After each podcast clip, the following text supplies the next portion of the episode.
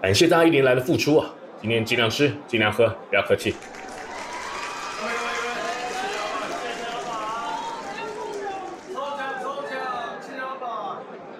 咦，Olivia，平常跟客户大鱼大肉的应酬，今天又吃那么多，不怕身材走样吗？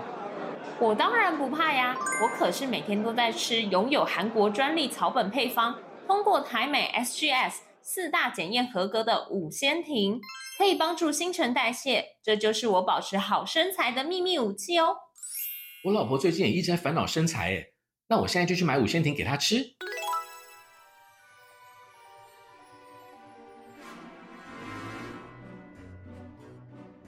欢迎来到 Kinet 的 Podcast，叫做来一杯健康的。那大家好，我是威力。今天我们要跟各位聊的是，到底要不要生小孩？嗯，可是我对怀孕真的一点都不了解。首先呢，在这集节目里面，我们也先欢迎到我们的怀孕生殖医学中心的妇产科徐明义院长。Hello，院长。Hello，威力，大家好。老实说啊，在我这个年纪，其实身边真的不少人也正在准备怀孕，跟正在怀孕中。也有确定不想生小孩的，也是有这方面的人，但大家真的都有今天我们要聊的这个话题嘛？那也有听得出来他们的焦虑，那男性也有，就是真的对怀孕很不了解，也不知道该怎么去面对，又不知道该怎么去准备。那不知道院长对这个议题有些什么想要跟年轻人分享的？对，怀孕其实是一个人生的一个阶段，是。那我们本来就是要。有繁衍呐，要有后代啦，我觉得这个很自然要有的。只是现在，因为我们年轻人就很多事情可以 pay pay attention，很多事情可以用心，就这一块就比较没有那么在意。哦。但是这个东西观念会随着时间改变。是。意思是说，你二十岁的认知、三十岁认知、四十岁的认知，其实对这个观念的 touch 会不一样。哦，就是每一个年龄层有他烦恼的地方。对。所以像你们年轻人就很想知道，这就非常好。因为很多年轻人现在不 care，哦，但是 finally 他们 care 的时候，有时候是不同的时间，嗯，不同的心情，啊，对，不同的心情。像三十岁在烦恼这个是三十岁的烦恼，那可能二七二八岁这个时候他们是不一样的烦恼。对对对，确实确实。那说到怀孕哈，有些女生她会去计算这个所谓的安全期，然后在这段期间不去做一些防护措施的性行为，结果还是中了。所以所谓的安全期也是有机会怀孕的嘛？对，安全期其实用自己的月经周期在算。嗯，那所谓安全期就是排卵后，通常是我们月经如果用性行为的看观点来看，叫做安全期、次安全期，还有安危险期。哦，我没有我没有听过次安全期这个说法。次安全期就是排卵前的状态。为什么？这个基本原理是这样：我们精子如果发生性行为的时候，精子到阴道里面，它会活到四到五天。嗯。但是卵子如果排出来，卵子排出来之后，二十四到四十八小时，如果它没有受精，这个卵子就没有用哦。所以你就再想想看，我们如果以二十八天的周期来讲，第十四天排卵，对不对？对。说十五天、十六天就卵子排掉了，对，后面就叫安全期。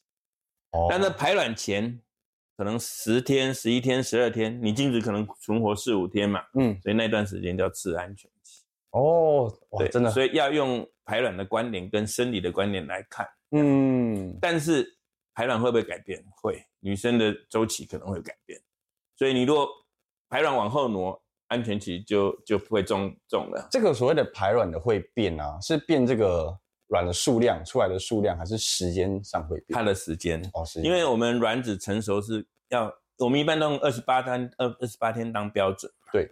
那我们就要 incubate 大概十四天让它排卵，嗯，但是有人三十天的话就要十六天。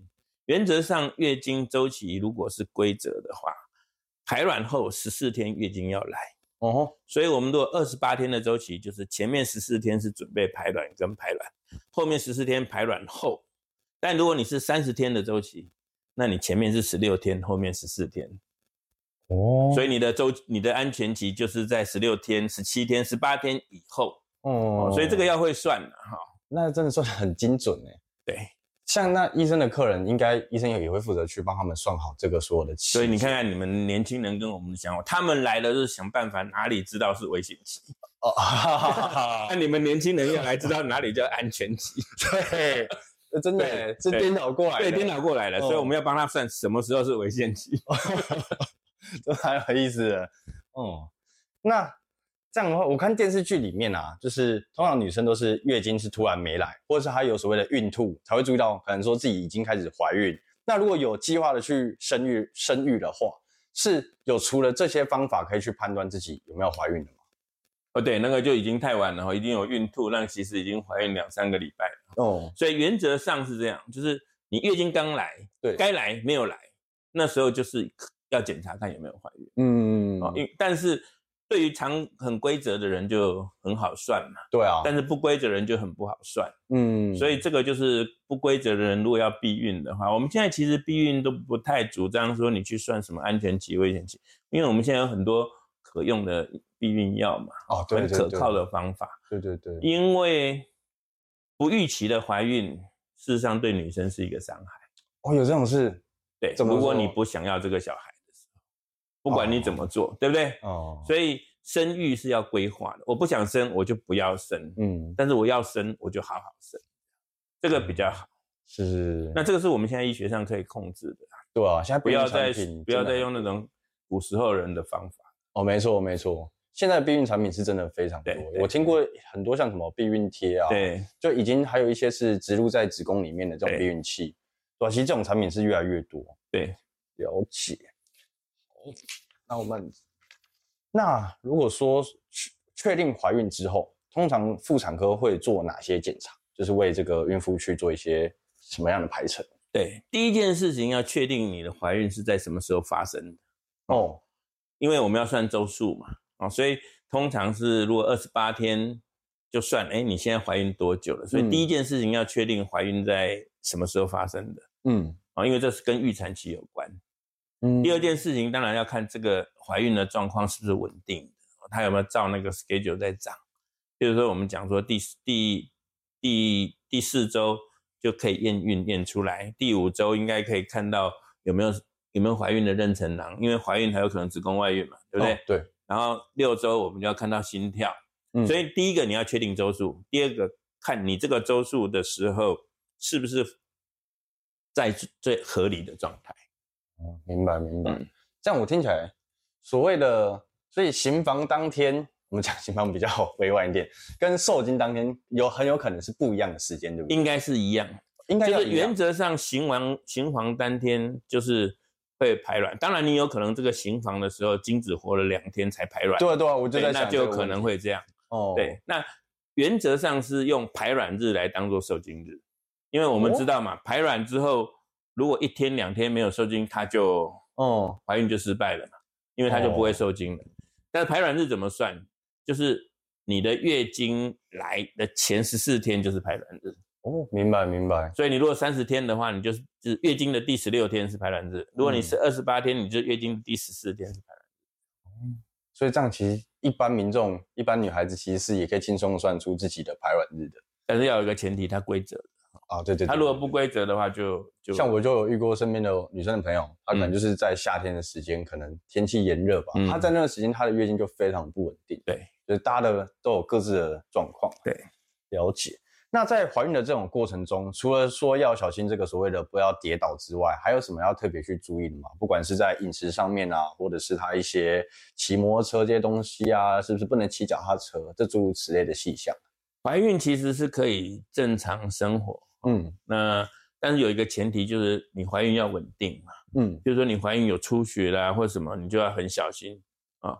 那如果饮食的话，就要很注意，你可能要补充一些特别的，譬如像叶酸之类的，然后不要去吃吃生食，那比较小心一点，然后不要暴露到一些药物啦、感染的，到造成胎，因为你怀孕就是胎儿在你肚子里面发育的，对，所以你就不要吃到什么会造成胎儿发育异常的食物或药物，这样，这个要很小心。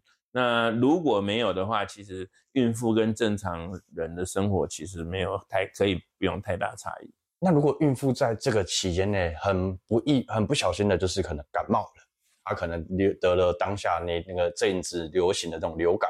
对，那通常要配合的是耳鼻喉科的医生，还是跟你配合去做治疗？其实一般的医生，我们所有的药物其实对于孕妇跟非孕妇都有不同的类。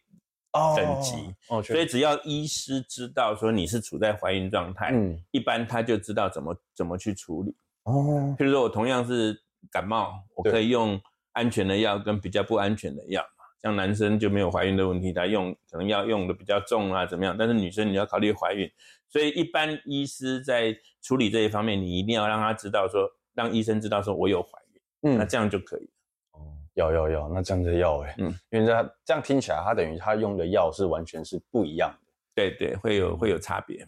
那我们常常透过一些电影啊、电视剧，可能就是会有演到一些桥段，就是孕妇在这段时间，她会特别的饿。尤其是晚上，那又真的很特别喜欢去吃酸的，这些原因是为什么？对，这个叫早期怀孕的时候会有一些食欲的改变。嗯，那最早最最最最容易我们在讲叫 morning sickness，对不对？就是孕吐。对，孕吐它就是会有恶心感，但是又真的吐吐不出来。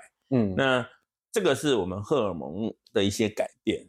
那另外还有一个是因为荷尔蒙的改变造成肠胃功能的改变，嗯，所以它的消化系统比较慢，所以你吃的东西消化的比较慢，所以你也不能吃太多胀气的东西，也不能一次吃太多，所以它会有口味的改变跟消化能力的改变，这个尤其是在早期怀孕的时候会特别明显，不能去特别是要胀气的东西，那表示说不能喝豆浆。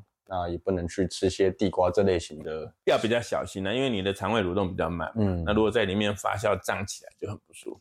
然后不能吃多，所以我会跟孕妇讲说，你就是少量多餐啊，少量多餐。嗯，明白明白，了解。那如果今天怀的是双胞胎或是多胞胎，那有更需要去注意什么？毕竟它的重量还有它的这个皮的绷紧的量是一般孕妇的两倍嘛？对。所以双胞胎要很注意，可能要自己要比较小心，而且双胞胎一方面妈妈负担会增加，一方面早产几率也会增加。哦，真的吗？对，所以一般平均的双胞胎都比足月的单胞胎会提前两三个礼拜。哦，那后期妈妈的负担就比较大，因为她等于两个 baby 在肚子里面，所以妈妈可能水肿啊、腹胀会比较厉害。嗯，另外就怀孕不要太早产哦，因为。太早产有时候对胚胎、对胎儿哈也有点风险，不够成熟的胎儿。对对对，明白明白，了解。好，那今天这一集最后要跟全天下的妈妈说一声谢谢辛苦了。那还有要提醒大家说，小孩不是只有怀孕女性一个人的事，要多多体贴理解。还有怀孕很容易水肿，要记得多多帮忙按摩。那今天也再次感谢怀孕生殖医学中心的。妇产科徐明义院长为我们解说这么详细的介绍，那也别忘了追踪我们 Kinet 的 Podcast 来一杯健康的，那有更多的专业的健康知识等你来听，下期再见喽，拜拜，拜拜，感谢各位听众的收听，未来还会持续更新更多的健康知识，可以点击资讯栏的连接到 Kinet 的官方网站，里面有更详细的健康内容及新闻，或是到我们的脸书、IG、TikTok follow 我们。不要错过各种活动内容喽，拜拜。